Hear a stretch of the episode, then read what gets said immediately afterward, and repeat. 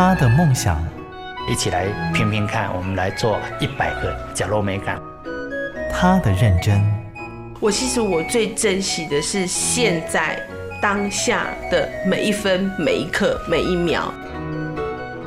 如果你愿意这样去看待你的那个生命历程，你要去实践梦想是一件不难的事情。他们的故事，台湾幸福进行曲，每月精选。本节目由美律实业赞助，古典音乐台策划制播。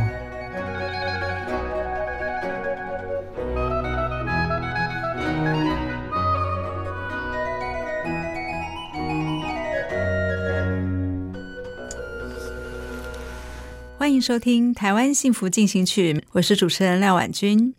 这一集的节目，我们要和你分享台东孩子的书屋陈彦翰接棒和甜点师黄杰，一起来听听看《台湾幸福进行曲》。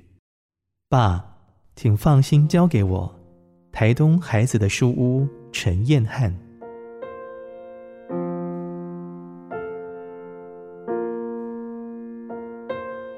其实接班这件事情，呃，在我回来之前，其实我是抗拒的。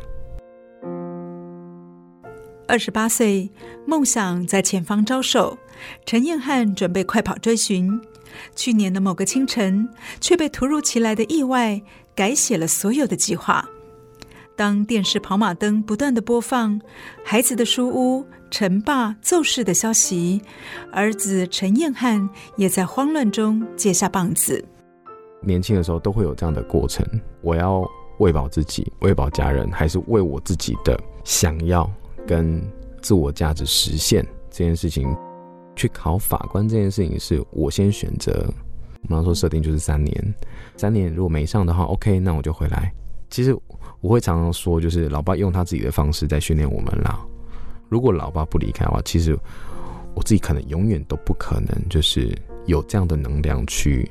带领这样的团队完成这样的事情，它就是一座大山。在以往我们看不见这个风景的时候，你会觉得就是哦，这件事情就是哦，好烦哦，好累哦。现在会变成是 OK，反正这件事情该做，我们就心存善念，尽力而为。过去像苏式摄影一闪而过，而台东这一幕在彦翰的记忆深处永远闪闪发光。二十年前，陈爸一手创立孩子的书屋，里面没有书，只有爱。说书声、吉他声和谈笑声，声声都在召唤陈彦翰回家。这些书对我来说比较像是，真的就像家啦，就是我在这边长大，然后其实像现在我在做很多的事情，以及为什么我会回来接班，就是小时候很璀璨，然后就是老爸在我们家的庭院晒谷场，然后跟着我们大概五六十个小孩讲故事、弹吉他、练搏击，然后大家笑笑哈哈，然后就是你会觉得四周都是你的家人。我可以拿来用一辈子的很纯粹的一个力量。东海岸很美丽，孩子的童年却不怎么美丽。教育资源的缺乏，家庭结构的不完整，如同一波又一波的浪花，冲击孩子的现在与未来。没有人教他就是应该要怎么说话，所以大家很直觉感受到是他不礼貌。不受教，讲脏话，或者是呃，甚至会动粗，那都是他背后，他真的有人好好带他过吗？你从他刚参与的时候，他是漠不关心，距离是远的，到他结束之后，跟大家距离是近的，然后你再知道他的家庭背景，知道他的爸爸妈妈的状况，从小到大的历程，你再看到他身上的伤痕，这整件事情就会变得非常非常立体，你就会发现。我们真的很重要。我觉得书很关键的这个东西是那份同理，我们能够看见他真正的样貌。一九九九年，陈俊朗成立孩子的书屋。二零一九年，儿子陈彦翰接棒，蹲点在孩子身边，使用各种方式，等着翻转他们的命运。孩子陪伴照顾就是书屋。你会常常看到，就这个小孩，就是你怎么教他读书，他真的就是我就是不会嘛。可是你让他去骑单车，你让他去打篮球，你让他去滑独木舟，突然一下子就会，他就会自己在那边做翻滚。到我们有体验，体验基本上我们就有很多很多的社团，单车环岛佛国小，独木舟环岛佛国中，横越中央山脉佛高中。其实书屋在做的其实就是补位，补位这件事情，它它的意思是我们提供更多的可能性，让小孩子可以看见自己也许可以。接续陈爸遗志的彦翰，让书屋成为台东黑孩子们的避难所，也期望为他们在黑暗中带来盼望。所以，书屋老师不惜用时间来换取空间，拉近与孩子的关系。我走过去，多跟他说两句话。那我跟他说这两句话，其实他背后的是我对他很深很深的了解。可能我已经花两年看看过，跟他爸妈聊过，也也帮他爸妈解决很多问题。然后我我我陪他吃过多少次的早餐，然后帮他擦过多少次的药。之后，就我讲这两句话才有效。对，这些东西其实都是都是我们说玩的背后很重要的那个背景。苏老师在做的是这些背景，甘心成为志愿意的老师们，用言教也用身教，传授一门叫做陪伴的心灵成长课。每一个书，每一个据点，都有一个老师是常驻在那边。我们设定一个名词叫命师，他只要回到这个地方，你就可以看到他。对，其实我们现在很多这种老伙伴，就是他在社区也待好久了，然后他也成家立业，就就在这个地方，这就是他的家，他也不会离开了。对，这个东西是我们稳固很很很深的这个力量。对，那夜师可能是，呃，真的有有有有很好的技术，但是他也许在心灵陪伴，也许在对小孩的那个那个那个距离拿捏，未必真的这么熟悉，也许他会阵亡，也许但是无妨，真的命实在。陪伴的路上，不止孩子要勇敢，陈彦翰更发现，还要命师、业师彼此手牵手，才能够让书屋长长久久。书屋最大的改变，对我来说，会是我们的沟通跟横向的共识联系这件事情，我觉得变多了。小孩怎么做其实都不够，不管是他家庭环境。他的生长环境其实跟我们其实都有很大很大的差距，你怎么补都不可能补到跟我们一样。其实那个距离也许需要再拉开一点点，给自己一点点的空间，好好的先照顾自己。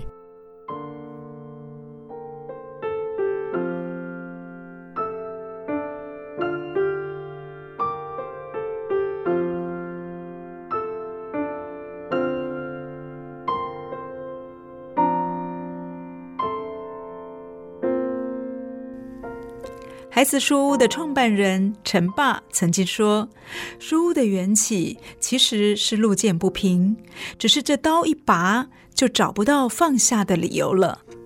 如今，这股路见不平的英雄气概复制在儿子陈彦翰身上，继续行侠仗义。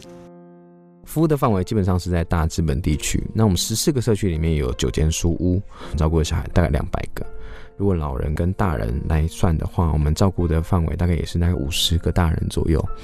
如果以国家的就是分布的话，我们大概只剩国防跟外交没做。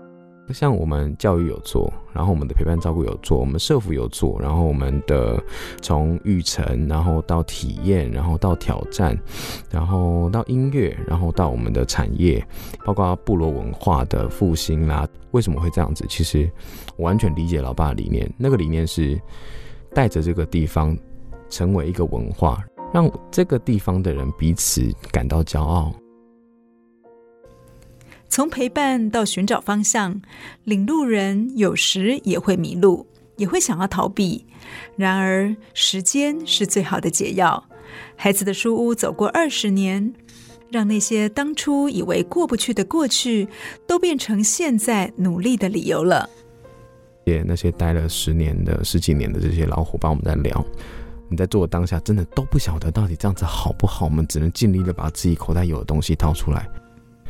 其实当，当一个孩子，你你成为你心里已经成为他的父母的时候，他所作所为，他的一颦一笑，都会让你心里有很大的涟漪。这件事情我们知道是对的，我们就是尽力去做这件事情。眼前的彦翰有着原住民深邃的脸孔，虽然他真的不是，但成长中相同的一种心情，都叫做孤单与寂寞。我小时候会感觉就是哦，回家有一个很严厉的爸爸在，那所有事情其实我都是必须自己去面对跟解决。小学三年级之前就换了四间小学，外来者一来一定会被欺负。我那个阶段其实是口急的，我讲话没有办法把话讲完。那个其实心中是非常非常孤寂的。后来爸爸就是啊、回来，你突然发现，就是原来一直很严厉那个关联这么好玩，这么会讲故事。过去的燕汉因为老爸的影响而变得阳光开朗，过去的书屋也因为陈爸而被许多人关注。现在虽然有遗憾，但是他依然相信一切都会变得更好。接班以后，我找到了自己存在这个世上的一个价值跟必要。陈俊朗就是他有一个独立个个体，他很有自己的魅力，他也是很让大家就是又爱又恨的一个存在。但是就是陈彦翰就是陈彦翰，陈彦翰永远不可能会成为陈俊朗。从小到大，他的身教大于言教，包括很多他的。好与坏，幽默与霸道，就是其实加起来，就是我觉得那个养分足以让我，嗯，在自己以外，又在让这份精神，让这个很珍贵的东西可以继续延续下去。面对心中的巨人，燕汉想要对老爸说：“老爸，你觉得我现在做的怎么样？如果可以的话，我希望就是。”让你以我为荣。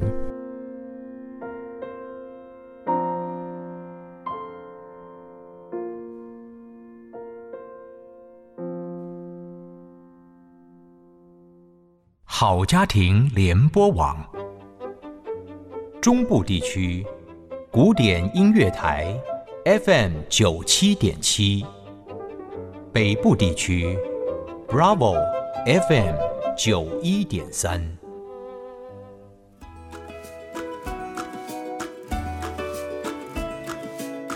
台湾幸福进行曲，我的甜点是一座桥梁。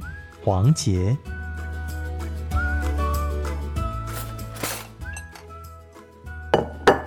高一的时候失恋，我就发现做甜点好像可以疗愈自己的心，也可以满足别人。啊，在满足别人的同时，自己好像又好了一些了。为了让眼泪变甜，黄杰做了一个苹果派。请很多人来吃，大家都说吃了有幸福的感觉，眼泪一秒变甜。原来甜点有超能力，让黄杰十八岁就决定休学做甜点创业，二十一岁开店，二十四岁关店，走过两次徒步环岛，去台东偏乡当志工。今年他不过二十五岁，为什么人生要一路快跑？我自己是设定我自己三十岁就会死啊。假设你的生命压缩到只剩下三十年的时候，你就会突然的 非常的想要把握你的每一刻。所以说，三十岁的第一天基本上就是我生命新的开始，反而我可以开始在执行更多我想做的事情。所以高中一毕业之后，我觉得我就往那个方向不停的冲。十八岁做的工作室，我是大学休学。你怎么知道你这个决定是 OK 的？这个问题呢，就来就是什么是对，什么是错。基本上，如果我开店，我很冲，可是我最后开店失败了，我这样算错的决定吗？我觉得不会。那那时候就是我常常会在家里面练习抛一些东西到网络上，大家都建议我可以开一个粉丝团，所以黄先生的甜点日记就这么诞生了。我在二十岁的时候就去法国，只学了三个月，二十一岁就回到台湾，就成立河床工作室这样子。那我大概开了三年半四年的时间，就决定把河床暂停。然后暂停之后就去台中当志工这样子，呃，我那时候其实就在心里面默默许下一个愿，就是说啊，假设如果真的有一天我如果做法式甜点做到一个成绩，我一定要用我自己的力量去回馈这个社会。你那时候最高峰曾经一天卖多少个甜点蛋糕啊？那时候一个月营业额是很容易可以破百万的。如果现在不去做自己想想要去做的事情，要拖到什么时候？那我那时候就问了自己一个问题，就是说，哎，你那时候许了一个愿，说你如果有一个成绩，你要去回馈社会，那现在可以了吗？如果不行，什么时候才可以？你到底要做到什么程度？比如说你千万富翁、亿万富翁，你再去做吗？你那时候会去吗？而且心里还要一个 OS 出现：我三十岁就要死了耶之类的之类的。既然甜点是能够带给人幸福的桥梁，而且他想要及时的回馈社会，于是黄杰当下就把自己归零，想要前往台东教偏乡孩子做甜点。这时他脑中突然出现台东孩子的书屋这个公益单位。我是在二零一八年的圣诞节的时候，我那时候就想，哎，圣诞节我想要做一些事情，所以我就做了三百份的甜点寄到孩子的书屋。去跟那边的孩子分享，但那时候的公关就问我说：“他们不想要孩子直接拿这些东西，他们想要有一点过程，就是这样子，好像太容易让他们得到这个礼物了。他有没有机会请我去教他们做后分享一些什么东西？”我就说：“好啊，但是现在圣诞节店里面很忙，等我忙完了我就去。”我想他们那时候概念是我我忙完的时候去一两天就回来了。没想到我就是店收掉，人直接过去待了八个月这样子。店还很赚钱，但他一心想要去偏乡当志工。二零一九年，他索性先把店收起来，怀着一颗赤诚的心到台东。没有教室，就把路边民宅的小厨房改造成甜点教室，又添购了烤箱、搅拌机等专业的器材。黄杰觉得自己要来帮助偏乡改变孩子的未来了。我觉得每一个人去想要去做行善，想要当志工，或者是想要去偏向服务的时候，一开始都会有一个心态，就是救世主心态。可是这个帮助其实是上对下的角色，就是你觉得你在施舍，或者你在给予别人什么东西。可是这个心态在我去台东大概三四个月之后有很大的转变。我发现没有人需要被帮助，没有人需要被施舍。你是不是也想从这个过程里面得到什么东西？我不要这种帮助别人得到的成就感，这不对，这对我来讲，这不是善的样子。到底是谁需要谁，谁又帮助谁呢？黄杰被台东孩子们狠狠的上了一课。那一次我要带他们去摆摊，然后我们约好某个星期天下午他们要做甜点，然后我教完课隔天一早就搭飞机冲回台东要去陪他们做甜点。结果到教室门口，门是上锁的，然后教室是空的，然后一个一片漆黑。我心想，现在是怎么回事？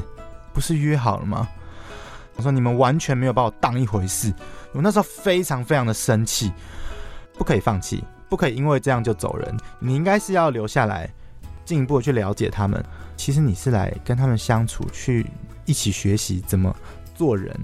我觉得在这个过程里面，我收获爆大。我那个心态的转折是真的很难以形容。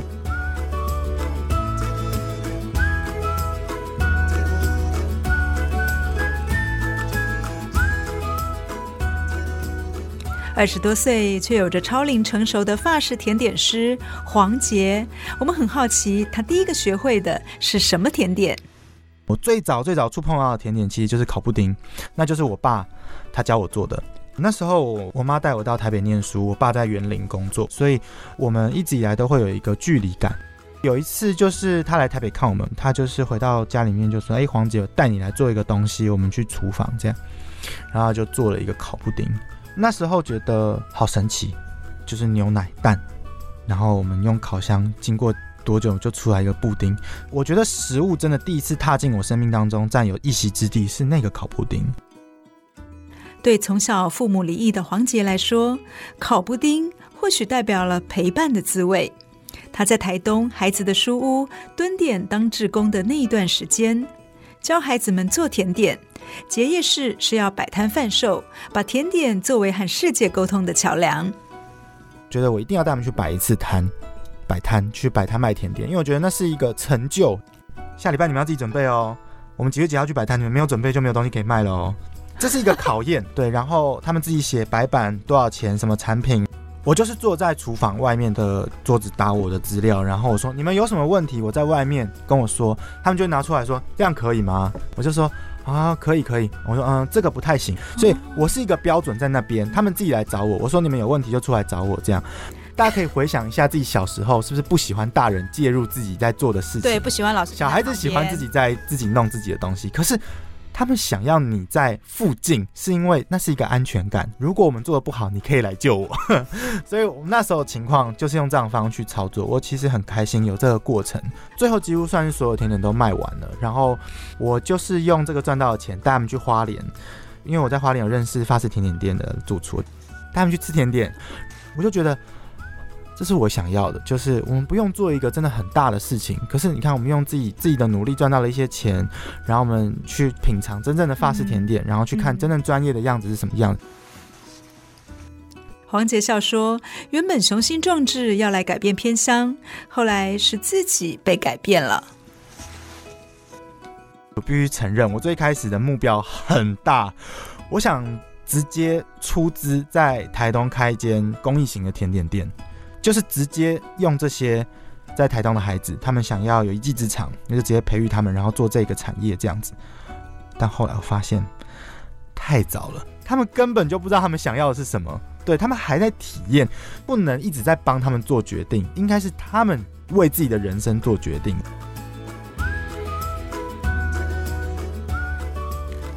来到台东孩子的书屋当夜师之后，比较了解这边孩子真正的需求，其实是陪伴多过于学习技能。尤其是孩子们长期在家庭结构不那么健全的状态之下，要先学会生存，再学生活。这地方太重要了，因为你可以去想象，如果他们今天下课没地方去，他们去哪里？他们吃什么？因为大家会一起做饭，然后他们会让小朋友自己做饭，从国小就开始练习自己煮做饭、自己蒸饭，然后自己炒菜。如果他们如果不再能够来书屋，但他们回家可以自己做饭给自己吃。再来还有一个，我觉得也是我看到很大的问题，就是 小孩子的家庭不一定完整，就是父母亲的教育方式也不一定是好的。比如说，嗯，爸爸可能比较常把脏话挂在嘴边，小孩。那个小孩就会常常把挂脏话挂在嘴边。那我觉得书很重要的地方是让他知道，其实那样子是不是不好的，然后是一个导正的作用。但是你会很感慨，就是说他们一天就是四五个小时待在那边，就只有那四五个小时可以陪伴他们。但至少让其那些小孩知道，我们这边有很多人在爱你哦，有很多人在。在陪伴你哦，你有什么需要要说哦啊？你如果家里面有遇到什么不好的事情或不对的事情，我们在这里可以陪你，可以听你说哟。所以我觉得这个很重要，是让他们有另外一个家的感觉，第二个家，嗯、我觉得这非常重要。有没有什么话想对这个呃台东孩子的书屋的孩子们说？嗯，其实我嗯以前会想讲很多。大人想讲的话，不过现在都觉得就是没什么想说的，你们就开心的玩吧，要快乐，一定要快乐，然后要勇敢。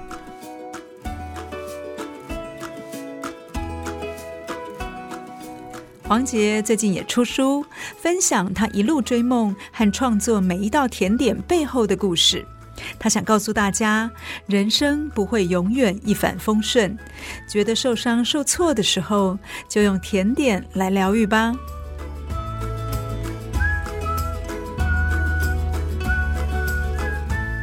为爱接棒，也为爱坚持。这一集，我们从台东孩子的书屋陈彦汉到法式甜点师黄杰，我们都在传递爱无所畏惧的精神。希望你在感动中也付出实际的行动，让爱持续加温。